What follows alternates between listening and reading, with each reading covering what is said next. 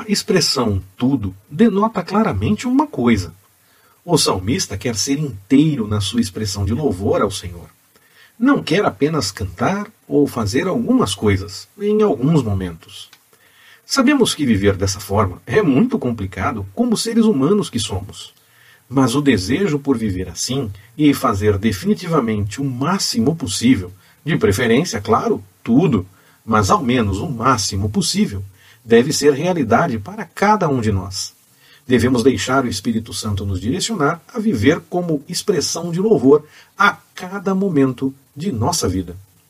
E, como diz a carta de João, sabendo dessas coisas, não devemos pecar. Mas se pecarmos, temos advogado no céu.